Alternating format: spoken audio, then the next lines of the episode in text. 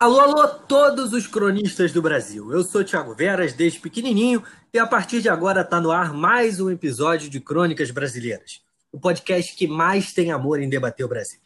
Você pode, como você sabe, nos encontrar nos nossos perfis nas plataformas digitais do Anchor, do Spotify, do Deezer, do Apple Podcast e também do Pocket Cast. O nosso quarteto de ouro é formado por Cadu Viana, Ana Carolina Maia, Yasmin Mota e Rafael Agostinho. Hoje nós temos o episódio de número 5, intitulado Brasil acima de tudo. Uma parte do chavão usado pelo presidente Jair Bolsonaro durante a campanha eleitoral, mas que aparentemente não tem sido efetivada à risca pelo atual governo. Afinal, Bolsonaro participou recentemente de algumas manifestações antidemocráticas, sendo a última no, no dia 3 de maio, portando bandeiras de outros países, como Estados Unidos e Israel. Pois é, meu povo, vamos então ouvir o recado inicial de vocês. Afinal, Jair Bolsonaro é nacionalista, não é nacionalista, ou como diria Leonel Brizola, é entreguista? Vamos ouvir então as considerações iniciais da nossa querida Ana Carolina Maia. Fala, Carol. Boa noite, Tiago. Bom, bom dia, boa tarde. Não sei que hora você está ouvindo isso. É verdade, concordo com você. Assim, para um presidente que se elegeu com a máxima de que a nossa bandeira jamais será vermelha, o Bolsonaro tem pintado a bandeira brasileira, eu diria, com outras cores. Assim, tem azul, tem branco, tem vermelho, tem umas listas na, na, horizontal em branco e vermelho, tem 50 estrelinhas brancas no canto esquerdo de cima. Vamos discutir, vamos discutir, né? Que nacionalismo é esse que tem o presidente da República no Palácio do Planalto, acompanhado da bandeira norte-americana. E também vamos discutir, porque é muito importante, por que, que a bandeira americana tem pipocado em outras manifestações pelo mundo, fora dos Estados Unidos, que não o Brasil, né? Porque não me parece coincidência, não sei para vocês. É verdade, a gente mais vê o presidente da República com a bandeira norte-americana do que com a bandeira brasileira. E o recado inicial do nosso querido Cadu Viana? Falei, Tiagão, bom momento, amigas, amigos. É, Para mim, o primeiro erro antinacionalista foi esse eterno deputado de baixo clero ter sido eleito. Né? Vamos, vamos começar daí as preliminares. É, depois disso, a gente pode começar a discutir o filho dele arrumando confusão com a China, é, toda aquela questão com a Embaixada de Israel, aí entra Ricardo Vélez, Weintraub, é, uma lista muito extensa de atentados contra a nação. Né? Hoje a gente tem bastante é, assunto para discutir. É isso aí. Agora um momento que é esperado por muitos, a palhinha inicial do nosso acadêmico da palavra mais fácil, Rafael Agostini. Fala, Rafa! E aí, Tiago, e aí, ouvintes, fala galera que está dividindo a mesa aqui com a gente. É, olha, eu acho que é, é, é entreguista, acho que a, a ideia, o, o conceito do Brizola que você traz é bom, é, e, e, é o primeiro entreguista com simulacro de nacionalista, né? Tem uma, uma, uma bizarrice aí. Acho que, para além disso tudo que o Cadu já nomeou, é, tem a entrega da Embraer, tem os acordos comerciais, tem a perda de protagonismo que o Brasil, a, a duras penas, sob é, a condução do chanceler Celso Amorim, conquistou nos últimos anos, aliás, era isso. Os países africanos vinham ouvir o Brasil, os países do Médio Oriente vinham ouvir o Brasil, os latino-americanos vinham ouvir o Brasil. O Brasil exercia, durante a primeira década dos anos 2000, é, a sua, vamos dizer assim, a sua natureza de líder de um bloco. É, e agora o que a gente está vendo é que o Brasil, aliás, está numa situação pior do que o chanceler do FHC, que precisou tirar o sapato para entrar nos Estados Unidos, é fez. Assim, olha que eu achei que não fosse viver para ver nada mais de vassalagem do que aquilo. Mas vamos discutir. É verdade. E agora a palhinha daquela que mais fala a linguagem do povo dentre nós, eu tenho certeza disso. Yasmin Mota, como é que você está? Tudo bem, querida? Tudo bem, querido. Mais uma vez estamos aí, mais uma semana. É, eu queria frisar que, na verdade, o Bolsonaro é um nacionalista de Taubaté. Esse cara cortou os gastos da habitação, cortando boa parte do programa Minha Casa Minha Vida. Ele está com o menor orçamento da história desde que ele foi criado. Ele cortou dinheiro da educação, cortou dinheiro do. Ih, peraí cortou dinheiro da educação, cortou dinheiro do Ministério da Defesa, sendo que ele tanto diz defender os militares, que tem que reforçar os militares, a Força Armada Nacional, etc, etc, e cortou 44%. O segundo maior corte do governo foi exatamente no Ministério da Defesa. Todos esses cortes, e aí se diz nacionalista. Brasil acima de tudo o quê? Eu não sei. No governo Bolsonaro, aparentemente tudo é uma coisa bem pequenininha. É, aliás, acho que vale deixar consignado, coitado do pessoal de Taubaté, né? Que é, é achincalhado até hoje com essas coisas. Tem o, como você está falando aí, o nacionalista de Taubaté e tem também o chuchu de Taubaté, que foi governador de São Paulo, Geraldo Alckmin. Mas, de qualquer maneira, vamos lá. Vamos começar aqui o nosso, nosso episódio de hoje.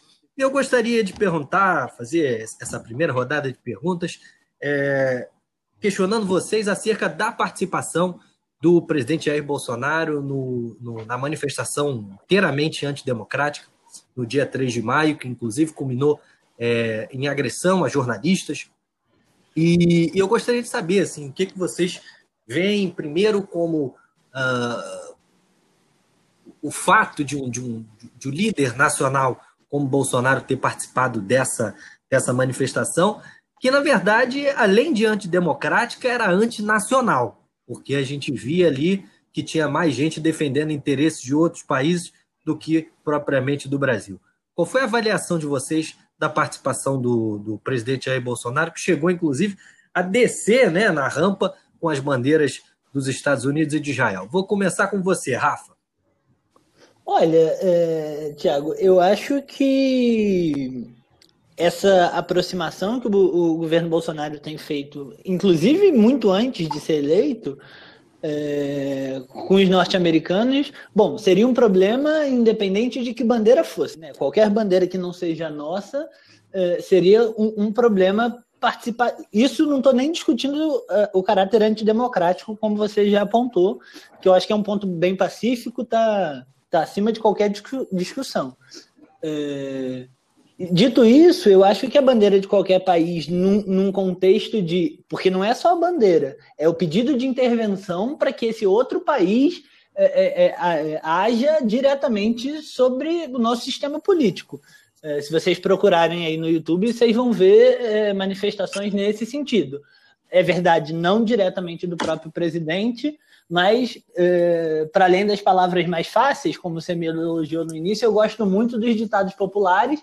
E, bom, se tinha gente falando isso lá embaixo e o presidente desce do carro para cumprimentar aquelas pessoas, como diz minha sábia mãe, quem com porcos anda, farelo come. Se está andando com essa gente é porque pensa igual a elas. É, acho que é, é mais problemático se essa bandeira é uma bandeira dos Estados Unidos que vem historicamente tentando intervir no continente e no mundo. Na verdade, os Estados Unidos se acha o grande xerife do mundo sem que nunca tenha sido eleito para isso. É mais ou menos como o Carluxo se acha a, a rainha da Inglaterra, sendo que não teve voto para isso. É, o um vereador outro... federal. O vereador federal tem um gabinete no Palácio do Planalto. Para além para além do, do atentado do, é, é, às instituições democráticas, que fica parecendo que é, o, é um apreço à democracia como conceito abstrato, mas não é. Assim, todo mundo aqui que está discutindo, todo mundo está ouvindo a gente, sabe que se interagir com um gringo e se eu abrir o jornal gringo, o que vai estar tá falando é Brasil passa vergonha. Como que os brasileiros fizeram uma coisa dessas? Quem é o presidente do Brasil? Viramos chacota no mundo inteiro o que o Bolsonaro está fazendo é fazer o, o país ridículo diante dos olhos do mundo. Sim, coloca a gente, os nacionais, numa posição muito complicada, né? Eu mesmo, eu tenho a experiência de ter alguns amigos gringos e tal, sempre estou tendo essa conversa, sempre é, recebendo pessoas da Europa, dos Estados Unidos. É, inclusive, um amigo meu alemão que estava aqui recentemente, ele me perguntou o que estava acontecendo e para a gente explicar isso é muito confuso, porque a gente não consegue é, traduzir esse discurso extremamente nacionalista que ele expõe é, para a prática, né? Quando a gente vê, ele está indo no caminho ao contrário, entregando a nação, entregando a, a nosso, o nosso produto interno, entregando as nossas, a, a, o nosso projeto de desenvolvimento nacional, é, hasteando bandeiras dos Estados Unidos, de Israel, é, é muito confuso mesmo para a gente que tenta entender isso, discutir isso cientificamente, com a base na, antropologia, na sociologia, é um, é um fenômeno mesmo. Eu vou atender o clamor do Tiago e vou tentar manter a minha, a minha colocação mais popular. Assim. Na, na, o, o, presidente gosta muito também de usar uma linguagem mais popular, né, uns ditados populares. Ele falou é, ano passado, em 2009, que o Brasil é uma virgem que todo tarado de fora quer. E fez um diagnóstico que é algo acertado. Não vou dizer que ele errou 100%. O problema que eu vejo no presidente é que ele faz esse diagnóstico, mas aí, na verdade, ele é, se faz de, de santo, mas na verdade é o gigolô dessa virgem, né? Entrega essa virgem todo dia para um tarado diferente. E chora e se faz de santo. Maravilhoso. e ainda faz assim. propaganda, né? Aquele Brasil eh, Love Us, né? como é que era o, o, o slogan da campanha do, do turismo? Era essa ideia, né? De entrega mesmo, de vem cá, gigolô total. Não, pois é, é, fazendo uma retrospectiva, assim, Bolsonaro, se não fossem os generais, teria é, é, conduzido esse país a uma guerra com a Venezuela no passado, não sei se vocês lembram, entende? É, é dispensou, dispensou no passado visto de cidadão para os cidadãos dos Estados Unidos, Canadá, Japão e Austrália, sem que qualquer medida de reciprocidade fosse tomada. Onde já se viu isso, gente? E vamos combinar também. Todos os países que a gente de vista. É isso, e é um princípio conhecido na, na, na, nas relações internacionais, o princípio da reciprocidade. Você não abre mão é, é, de uma coisa sem ganhar alguma coisa em troca. O problema não é, não é se relacionar. E, e, o problema não é se relacionar com os Estados Unidos. A gente tem bons exemplos, mesmo nos governos de, de direita, de uma relação assim, que era vassala, mas não era esse nível de vassalagem que o Bolsonaro submete o Brasil. Assim. É, que é, Aí nós chegamos num ponto muito uhum. importante. O que, que acontece? Durante muitos e muitos anos, na verdade, mais de um século, se respeitou a tradição da política externa brasileira. A diplomacia brasileira não nasceu ontem. A gente precisa muito melhorar essa autoestima. Esse é um ponto que eu vou bater sempre nesse programa. A gente tem que melhorar a nossa autoestima como nação. Nós somos um dos maiores e mais poderosos países do mundo e temos potencial para ser ainda mais. A diplomacia brasileira foi central em vários episódios da história mundial, inclusive da criação do Estado de Israel, inclusive na Segunda Guerra Mundial, quando nós mandamos nossos homens irem lá para derrubar o fascismo italiano e o nazismo alemão. E as pessoas ficam achando como se o Brasil fosse um pobre coitado. Pelo amor de Deus, aqui é o país de Rio Branco, de Oswaldo Aranha, de Luiz Felipe Lampreia, de Celso Amorim, pelo amor de Deus. É isso, está na mão, nas mãos de E agora viramos um, um paizinho. Gente, quem é Ernesto Araújo? Esse incompetente. Quem é? Esse lunático que citou Oswaldo de Carvalho em discurso do Itabaraty. É, e as últimas notícias parece que eles estão aparelhando mesmo o, o, o, Itamaraty, né? Agora, durante a pandemia, parece que tá rolando, estão rolando várias palestras, encontros virtuais, sempre com uma pauta bem olavista mesmo, né? A galera sem base científica quase nem inexistente e tenta empurrar esses, esses terraplanismos assim que vão guiando o governo, né? Agora, vocês, vocês acreditariam esse, esse nacionalismo, né? É, completamente às avessas que está sendo implementado pelo atual governo, a figura especial do presidente Bolsonaro, ou vocês.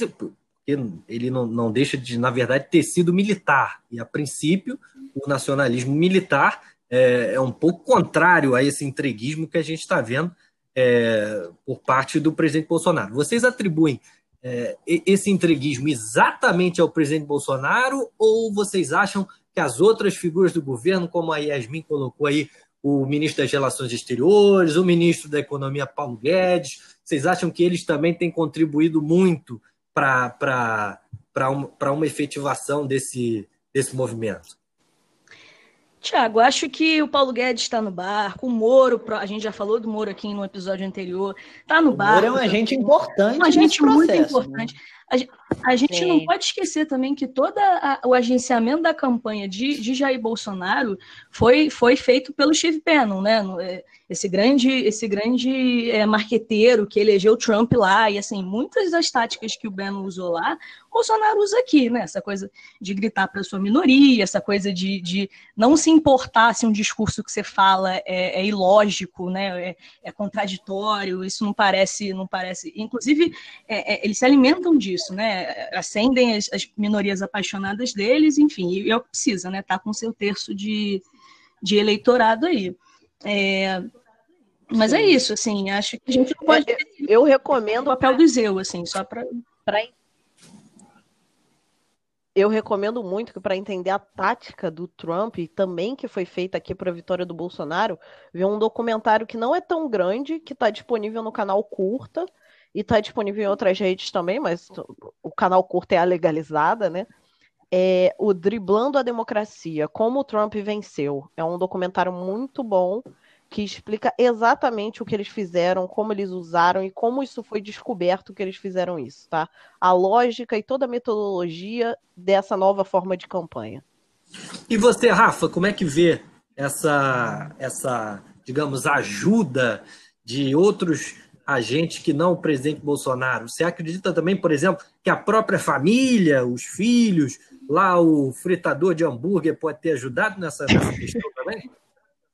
Olha, é, é, tia, assim, eu acho que sim, eu acho, eu acho que a gente precisa ter, ter noção de fazer uma separação. É, primeiro que eu acho que o Paulo Guedes, o Ernesto Araújo, os próprios filhos dele, é, todos eles comungam de um, de um certo é, é, desprezo pela, pela nossa gente, pelo que a gente representa. É, aliás, é porque não falam em público, mas tem a sensação que devem pensar igual o Figueiredo. Gostam mais de cavalo do que de gente. Aliás, de gado, no caso deles. É... Mas, bom, a gente precisa ter, ter em mente também que quem toca o barco, quem senta no terceiro andar do Palácio do Planalto é Jair Messias Bolsonaro. E aí, é, eu não sei exatamente o que, que essas outras pessoas pensam, mas elas como muito tem se dito, aliás, o bolsonarismo tem dito, não votei no Moro, não votei no fulano, votaram no Bolsonaro. Então, se dá errado no governo, a culpa é dele. Eu acho que esse é o primeiro ponto. É... O problema Mas é que nada a, é culpa dele, errado, o cara né? é perseguido. Não. Exatamente. O cara é perseguido, não deixa o homem governar. E queria, queria é, é só para concluir a minha resposta, assim, a, a Yasmin levantou o nome do Ernesto Araújo e eu fiquei pensando sobre isso. Vocês sugiro dar uma gulgada aí, ao invés de estar tá fazendo evento com debate terraplanista, devia estar tá discutindo o que já está rodando na, na boca pequena na Europa. Por exemplo, é só procurar nos jornais gringos que daqui a algum tempo, se é o, o combate à epidemia no Brasil continuar essa tragédia, a gente vai ser proibido de entrar em outros países. Aliás, a gente é isso. O gênero humano novo, do, do qual nos fala o professor Darcy Ribeiro, para pensar o Brasil, está sendo. A gente vai ser tratado daqui a pouco é, como doentes pelo mundo, assim, como gente que carrega moléstias infecto-contagiosas e vão impedir a gente de entrar. Aliás, a Europa agora, a partir, não sei se já está valendo, não sei se não está valendo, mas a partir de determinado tempo vão começar a exigir visto da gente mesmo no espaço comum da União Europeia. É, é um debate muito mais Olha, muito maior do que poder vou... e, e, riqueza, né? É prestígio mesmo. A gente está perdendo esse prestígio internacional que é, a gente veio construindo durante anos e anos de muito trabalho diplomático. Eu já vou apresentar qual vai ser a retórica bolsonarista sobre isso. Vai ser: estão tão preocupados com viagem à Europa porque são ricos. O povo brasileiro está trabalhando. Vai ser Sim. isso. Como se o povo brasileiro também não tivesse direito a tirar férias. Como se o povo brasileiro não quisesse dar um pulinho na Argentina ou no Paraguai, tantos estados, Venezuela, Peru, tantos, tantos outros países que não, o Guedes acha errado. O Guedes acha errado. É, e deixa... doméstica. Com Tinha muita doméstica indo para Disney. Não nos esqueçamos dessa infeliz Ai, colocação do O Paulo Guedes falou isso empregada doméstica é a Disney, porque aparentemente não pode. Ele falou mal da primeira dama da França. Cara, o Paulo Guedes é um show. Ele, ele devia abrir um, um, um canal é de comédia circo. no YouTube. Claro que o Paulo merda. Guedes é um show. Tá num circo. É. É, é Não, e, que, e, quem se recusa a fazer parte do circo é fritado, né? Assim, roda mesmo. A gente está vendo acontecer, né? É, e Verdade. deixa eu trazer outro ponto também, assim, como o Bolsonaro se, se afasta de aliados que é, nos últimos anos foram muito importantes para a gente se consolidar como essa liderança natural da nossa região, que são os BRICS, né?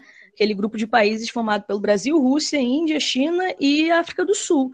Bolsonaro esvaziou a cúpula do BRICS que aconteceu ano passado, né? Ou foi no início desse ano? Enfim. No, Foi ano passado. Ano passado esvaziou completamente, assim, um bloco super importante. A gente criou um banco dos BRICS. Gente, enfim, lembro saudosamente da época em que a gente era uma potência regional, assim, a, abaixo do Equador, na América do Sul, o Brasil era um líder, um líder nato. China, Rússia assim como vai, já jogaram, já jogaram Brasil e, e África do Sul para escanteio. Porque na mesma época que teve o impeachment da Dilma aqui, um pouco depois teve o impeachment do presidente, também uma figura de partido é, mais à esquerda, né, clássico, hum, não vou dizer trabalhista, porque eu não acompanho tanto a política da África no geral, nem da África do Sul, mas assim, era o partido que era o partido original do Mandela. Então, assim, um partido mais popular de caráter popular. É, ele também caiu. Então, assim, um pouco depois disso, a coisa foi já esfriando nos BRICS, porque eram dois países que começaram a ficar mal. Então, Índia, Rússia e China começaram a jogar seu próprio jogo. Fazer o quê? Então, é, o que, que aconteceu? Na mesma época que teve o impeachment da Dilma aqui, teve um pouco depois uma queda também, um outro impeachment, não sei se os, se os sul-africanos usam esse termo mesmo, que foi a derrubada do presidente de lá, por um processo parlamentar também. Então, o que, que acontece? Logo depois que esses dois fenômenos aconteceram, tanto o Brasil quanto a África do Sul entraram num estado de instabilidade. É, e aí, China, Rússia e Índia continuaram jogando o jogo dos BRICS sem a gente, sem Brasil e, e África do Sul. Então, o que, que acontece? A gente perdeu de estar nesse bloco que, gente, as pessoas não param para pensar que os BRICS, nós cinco juntos, somos um terço da é população isso. mundial. Um terço. Dúvida. Gente, e eu queria botar uma pimentinha uma economia nesse, puxante, nesse né? debate. Né? É, isso é verdade. Queria botar uma, uma pimentinha nesse debate, porque é, é particularmente uma pergunta que eu sempre quis fazer é, para alguns representantes da esquerda ou da centro-esquerda brasileira. É, a gente já vê há muito tempo símbolos, já que a gente está nesse tema de nacionalismo, né, símbolos nacionais serem é, menosprezados por parte de uma parcela, se é que eu posso chamar assim, né? eu não considero essas pessoas nem de esquerda, mas tudo bem é, enfim, o verde e amarelo, por exemplo, o hino nacional, a bandeira do Brasil. Até que ponto vocês acreditam que, é, e aí eu vou usar o termo nós, é, nós tivemos culpa na apropriação da, por parte da direita dessa ideia de identidade nacional que até algum tempo atrás era, digamos, exclusiva da, do nosso campo? Quem pode começar? Olha, a pergunta é difícil e é sensível. e vai dar treta. Eu acho que assim. É, essa vai dar treta. É essa sensível. Vai. Daqui a pouco tem Eu gente evocando assim, aqui de 2002. É... Vai lá, Ed. então, eu acho que assim, eu acho que não existia uma jogada de escanteio dos símbolos nacionais. Eu acho que assim, primeiro que existe um desgaste histórico de determinadas exaltações que ocorreram durante a ditadura militar, que tem um trauma. Afinal, muitos sobreviventes ainda estão vivos, as famílias dessas pessoas têm um trauma e, e afins. Mas, assim, eu sempre vi várias exaltações ao Brasil, assim. Eu acho que o sentimento de nacionalismo existe em vários campos, não só na esquerda, nem só na centro-esquerda. O que aconteceu é que eu acho que esse grupelho do bolsonarismo, ele agora chamou esses símbolos nacionais para si, como se nenhum outro campo pudesse levantar o problema, a bandeira nacional. Rapidinho, é porque o problema, o problema, desculpa te interromper, o problema é que não é que eles são nacionalistas, é que todo mundo que não é eles é anti-Brasil e inimigo, né? Aí fica uma, uma coisa complicada. Não, pois é, e, e, é muitas vezes o contrário, né? O que, o que a gente está falando aqui, que nacionalismo é esse que eles são? Que nacionalistas são esses? Não, não há uma defesa de um projeto nacional. Nada. Qual o projeto nacional do, do, do governo Bolsonaro? Até agora não se apresentou. É chamar o Brasil para nego vir comer mulher aqui? É esse que é o projeto é nacional? É entregar tudo. É pelar o saco dos Estados tudo. Unidos? É entregar toda a nossa indústria, toda a nossa inteligência, uhum. toda a nossa ciência para os outros gente, países? Gente, a entrega da Embraer. Gente, a Embraer, a Embraer é a terceira empresa de aviação do mundo, gente. Fica atrás da Boeing e de uma outra americana que também é muito grande, assim. Não, mas a, agora com o Covid parece que a Boeing vai pular já pulou, já pulou, já pulou, salvar já pulou.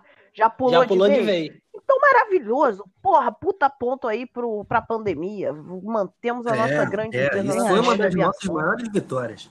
Você, Rafa, como é, como é que você analisa essa, essa minha pergunta aí? Você, eu acho que vai ser chumbo grosso. Olha, olha Ti, é, eu vou pedir licença e discordar um pouco da Yasmin, concordar mais com você ou com o Tom, que eu entendi da sua pergunta.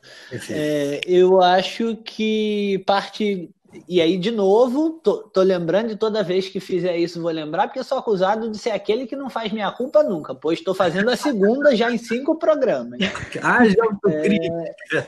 Haja autocrítica. Eu tô chamando para minha responsabilidade. Boa, Rafa, faz no seu grupo de ajuda dos, dos militantes loucos do PT, você vai lá e fala, gente, eu fiz só nessas últimas cinco semanas duas meia culpa.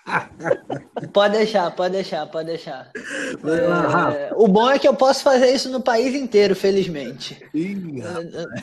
que bom. É isso. No, no, no, gra... Pela graça de Lula, não estou restrito a meia dúzia de grandes centros. Ah, mas, mas deixa eu responder a pergunta do Thiago. Ah. É, eu acho que em 2013 a gente foi assaltado com os símbolos da bandeira nacional. E aí, naquele momento, o debate que vinha se construindo sobre a exaltação do Brasil e do Brasil como uma nação, de, uma nação que, apesar de, da desigualdade estrutural, da violência histórica com que tratou uh, as populações escravizadas, uh, sejam populações negras ou populações indígenas, a gente, apesar de saber isso, isso não, não ter sido esquecido, a gente vinha exaltando o Brasil, é verdade. É, acho que tem o trauma da ditadura, mas eu acho que tem o trauma de 2013 também. Como é, os fascistas foram para a rua em 2013 enrolados na bandeira do Brasil. É, e ainda fazem isso? Da esquerda, e ainda, ainda fazem, fazem isso. Aliás, foram todos aliás, é votar, por exemplo, na eleição de 2018 com camisas verde e amarelo. Eu, por exemplo, no segundo turno, fiz questão de votei no Haddad, fiz questão de, de, de ir votar com uma camisa verde e amarela. E eu me lembro que um, um rapaz Olha, mas... no, no CIEP que eu voto olhou para mim, falou, olhou de longe, aí ele foi chegando, chegando. Pô, você votou no Haddad, tá de verde e amarelo? Eu falei, é, cara, a gente tem que recuperar o verde e amarelo, pô, não pode deixar na mão desses caras, tá? Mas o cara pensava a priori que era o eleitor do Bolsonaro, só pelo fato de eu estar usando verde e amarelo. Inclusive é isso, não sou eu que estou falando, viu? Meus colegas de bancada, ouvintes, quem está associando os fascistas de hoje com quem saiu de 2013 vestindo verde e amarelo dizendo que são as mesmas pessoas são vocês, eu só estou concordando. Nem fui eu que disse que, que são o mesmo grupo. São, são. Vocês Mas ninguém discorda disso, Rafa. Eu concordo plenamente com o Rafa no quesito, tipo assim, eu concordo que essa ligação ao símbolo nacionalista surgiu em 2013. Eu tenho uma memória, eu, eu, eu se eu não me recordo, eu e a Carol, a gente estava lado a lado nesse momento que a gente viu aquele carro de som assustador de fascistas, chamando umas palavras de ordem bizarras numa das manifestações de 2013, mas eu acho que isso só tomou a proporção nacional e aquela identidade fixa de quando você tá com essa camisa, você é desse grupelho bolsonarista em 2015. Tanto que em 2014 não tinha esse sentimento tanto assim, não tinha tudo isso. Eu, eu concordo com você, eu concordo com você, e aí vou, vou retomar a fala para concluir a resposta eu tive. É, eu, mas eu acho que a partir de 2013, uma parte significativa da, das esquerdas, pelo menos daquelas que têm voto, é, passou a, a, a, se afastar dos símbolos nacionais. Como quem estava agredindo pessoas dos partidos, como quem estava com um discurso absolutamente é, é, é fascista em 2013, como eu, Yasmin concordou comigo agora, e tá vendo? A gente tem pontos de concordância também. É, eram eram pessoas com a blusa do Brasil, enfim, a gente passou a se afastar disso cada vez mais, e, e se naqueles momentos se naquele momento eles reivindicaram para símbolo nacional, eles encontraram aí sete anos é, de absoluto silêncio. É isso. Você fala do hino nacional, você fala da bandeira nacional, as pessoas pensam no bolsonarismo. Ou no, no, ou no lavajatismo, enfim, que acaba sendo. No combate à corrupção, né? No, exatamente. Então eu acho que tá, chegou, é, é chegada a hora, porque, a meu ver, Tiago, não tem saída não tem saída para o que a gente está vivendo se a gente não se agarrar ao verdadeiro nacionalismo do nosso povo, que eu acho que foi Yasmin que falou, Yasmin falou agora há pouco. se você for é, em qualquer dos lugares de cultura de periferia, nos subúrbios do Rio de Janeiro, onde eu nasci, me criei é, e morei até outro dia, é, o que você vai ver é as pessoas dizendo que o Brasil é o país que tem tudo para dar certo, apontam os problemas com corrupção, apontam é, é, é, problemas do mundo político, mas esse talvez seja o grande problema que as pessoas apontam. Fora isso, o discurso é o Brasil é perfeito. O Brasil não tem acidente, nenhum grande é, catástrofe natural. O Brasil é, é, é, é, uma terra de um clima perfeito, tem uma vastidão é, territorial é, absurda. Acho que o nosso povo, pelo menos o nosso povo mais pobre, o nosso povo mais humilde, que é a esmagadora maioria, é muito nacionalista. E acho que não tem saída para o campo progressista se não se agarrar ao nacionalismo ao invés de se afastar dele. É, a gente não sei se vou ter oportunidade de, de, falar de novo com vocês nesse programa. Eu acho que é, a gente, nesse programa agora, né? Claro. Os outros eu prefiro, pretendo continuar vivo para poder é, gravar com vocês. É, acho que a gente está tendo uma grande chance desse momento de caos, que é de se reinventar. É, porque, veja, Tiago, você que é um, um admirador do professor Darcy, é, já o deve ter é, escutado falar que é fazer uma Austrália é muito fácil. Você pega um bocado de inglês, joga eles lá, deixa eles lá uns séculos, eles viram australianos. Fazer um negócio igual fizeram aqui no Brasil, com sangue negro, com sangue indígena, com muita violência, mas o que a gente fez aqui é uma nova Roma. A gente pode assumir nesse mundo devastado o lugar que o Império Romano teve na sua época. Então, assim, é nacionalismo. Gente, passa por aí. É isso aí. Concorda com essa análise ou não concorda? Eu tendo a concordar com os meus colegas, sim. Ti, acho que a esquerda fez um movimento de se afastar um pouco dos símbolos nacionais, né? deixou que a direita é, se apropriasse disso, mas acho que a gente já conseguiu governos uh, de centro-esquerda bem importantes uh, na história do nosso país que uh, agitaram. Agitaram. Entre... Desculpa. Não, tô só te zoando fazendo governos, entre aspas, para não sim, dizer o nome, é. né? Porque, é tá isso, proibido. é isso. É isso. Ah, é... Vocês também inventaram o nacionalismo agora. Ah, porra. Olha, o presidente Vargas vai te pegar à noite, hein, Rafa? É, cuidado, cuidado. É, o homem se matou pela nação. Olha pois só. É, olha que, que coisa linda quando eu li aquela carta do testamento. Ai, meu Deus. Continua, Carol. Sim. Enfim, acho que a gente precisa se reaproximar sim, porque concordo com o Rafa. Acho que se você vai na rua, vai num lugar mais humilde, pergunta para as pessoas: olha aqui, senhora, dona Fulana, você acha que a Petrobras tem que ser vendida para o estrangeiro ou tem que ser brasileira? Eu acho que ela vai achar que a Petrobras tem que ser brasileira. Acho que se a gente com pegar um, um, pedreiro, assim, alguém numa construção, num canteiro de obras e perguntar: seu Fulano, o senhor acha que a gente tem que entregar a Embraer para a Boeing ou não? A Embraer é a terceira empresa de aviação do mundo, faz avião comercial, faz avião de, de caça, faz, faz peça. É uma empresa incrível. Acho que as pessoas vão achar também que as, essas empresas precisam ser, ser, nacionais. Então, assim, vamos, nós esquerda, vamos, vamos é, é, entrar em sintonia com a verve nacionalista da nossa gente. Concordo muito com o Rafa nesse ponto, Thiago. Eu acho que falta muito a gente ir mais para frente nesse sentido. Como assim? Como assim? E pro combate mesmo. Combate porrada? Não, não pra porrada, oh, pro combate oh. político. O quê? Falar disso não, na arena político. pública?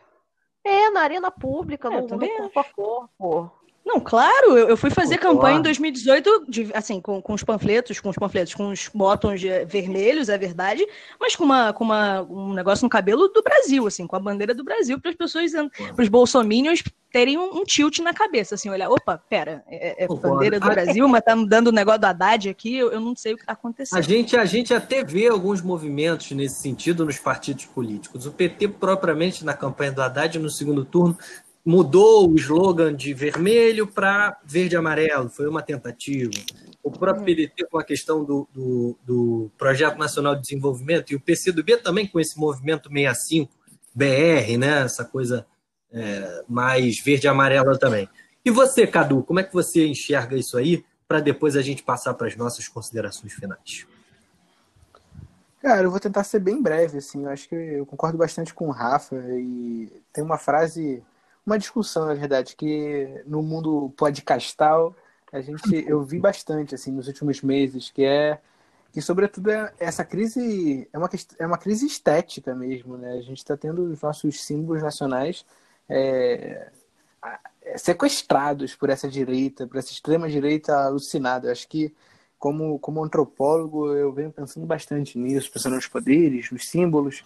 E a gente tem que, enquanto esquerda, a gente tem que se posicionar e fazer uso. É, nós somos, nós temos todos o direito de, de colocar uma, uma camisa amarela, ir para a rua, fazer campanha, é, botar a cara, falar sobre os nossos candidatos. É, a gente não pode perder esse discurso é, tão fácil para a direita assim. Não, a gente teve a, a, o exemplo de um político que fez isso muito bem, que foi o Brezola, né, gente? Um cara de esquerda, um cara do nosso campo, mas que mobilizou o nacionalismo das pessoas de forma brilhante, né? Era um governo de esquerda nacionalista, sabe? Não dá para fazer de novo? Dá, As pessoas para serem nacionalistas têm que ser de direita? Calma, isso Sem dúvida dá, olha que dá. Olha que dá. É, olha que dá, presidente Lula ah, né, Rafa? Ah, Vamos falar de coisa nova, vamos deixar o passado para trás, né, não, Rafa?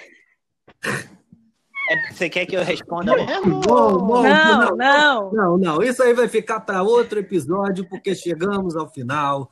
Chegamos ao final. Foi mais uma vez um prazer participar desse debate com vocês. Eu acho esse tema incrível. Acho que foi um debate, apesar aí, como a gente já falou algumas vezes, da bruxa tá solta. Acho que foi um debate muito prazeroso, muito, muito, muito produtivo. É, bom, Rafa, essa daí vai ter que ficar para uma próxima vez, mas se você quiser dar uma pitadinha aí nas suas considerações finais, eu, eu, eu não vou ser insensível de não deixar, né? Então vamos ouvir então a palavra final, o recado final do nosso querido Rafael Agostinho. Fala aí, Rafa. Pote, é, eu vou, vou fazer o que eu acho que está faltando a parte importante da esquerda, que é ter bom senso. Ao invés de, de entrar nessa discussão com você, eu vou, vou tentar fazer o contrário. É, você falou de, um, de várias iniciativas aí, de diversos partidos de esquerda, alguns com votos, outros com um pouco menos de voto, mas de tentar se aproximar das causas nacionais. Eu acho que a gente, mais do que fazer isso individualmente dentro de cada partido, precisa fazer isso de forma coletiva, conjunta. Não tem saída, eu acho que se o nacionalismo é uma peça fundamental, é, a volta do campo progressista aglutinada sobre o mesmo projeto também é fundamental. E acho que isso precisa se dar sem ataque sem ataque sórdido, sem ficar de udenismo barato, sem ficar de gargantejo na imprensa. Isso se vai sentando para discutir, olho no olho, igual político de que presta. Mas, enfim, é, minhas considerações finais para concluir: nacionalismo e unidade. É isso aí, Rafa, é isso aí. Vamos ouvir então o um recado final do Cadu. É, então, eu vou ser breve e vou seguir a linha do Rafa completamente. Eu acho que a gente deve acreditar e construir um projeto de desenvolvimento nacional que recupere e consolide esse protagonismo que o Brasil sempre teve nas grandes mesas de discussão no mundo. Então, é, que a gente assuma essa postura, que a gente assuma o verde e amarelo, e a fazer honra à nossa história, né? a, a esse enfrentamento, a não, não deixar a, a, direita, essa extrema direita, na verdade, o diálogo é extremamente importante, mas essa, essa extrema direita, é, a gente não pode perder essa, essa narrativa, perder esses símbolos tão fácil assim para ele. Isso aí, eu gosto do Cadu porque ele é PND na veia. E você, meu, e você, minha querida Yasmin Mota, manda aí suas considerações finais.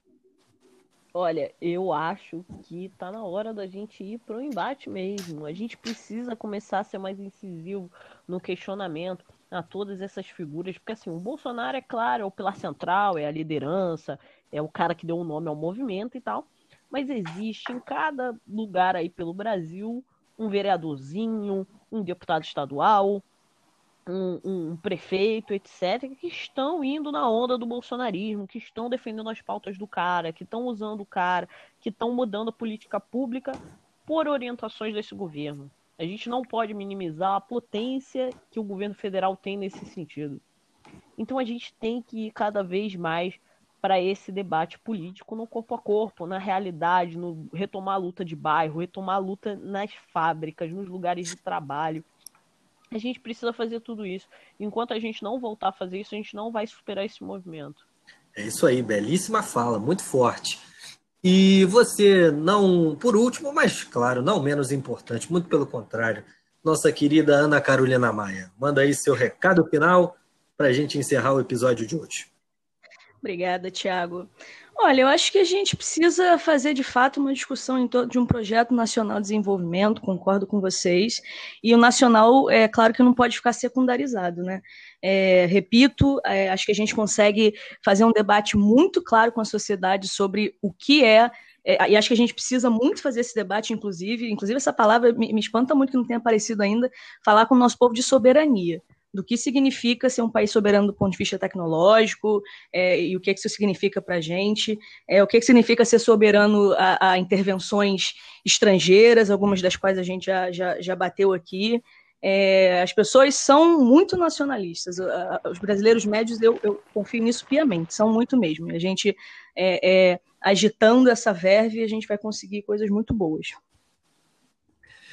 Bom, gente, infelizmente não temos mais tempo. Chegamos ao final de mais um episódio. Aguardamos vocês até o nosso próximo episódio de Crônicas Brasileiras. Não esqueçam de nos seguir no nosso, no nosso perfil no Instagram, arroba Crônicas Brasileiras. E se inscreve também, gente, lá no nosso, nos nossos perfis do Anchor, do Spotify, do Apple Podcast, do Deezer e do, e do Pocket Cast. Cada dia mais o nosso podcast cresce, é uma barbaridade. Mandem sugestões, críticas, elogios, tudo isso através do, do nosso e-mail contato crônicasbrasileiras@gmail.com. Até um, até a próxima. Até a próxima, até o próximo episódio. Um forte abraço. Espero vocês, meus grandes cronistas. Um abraço. Tchau, tchau. Brasil! Valeu, valeu. Tchau, tchau, gente. Tinha que tocar a vinhetinha da Rádio Globo. Brasil!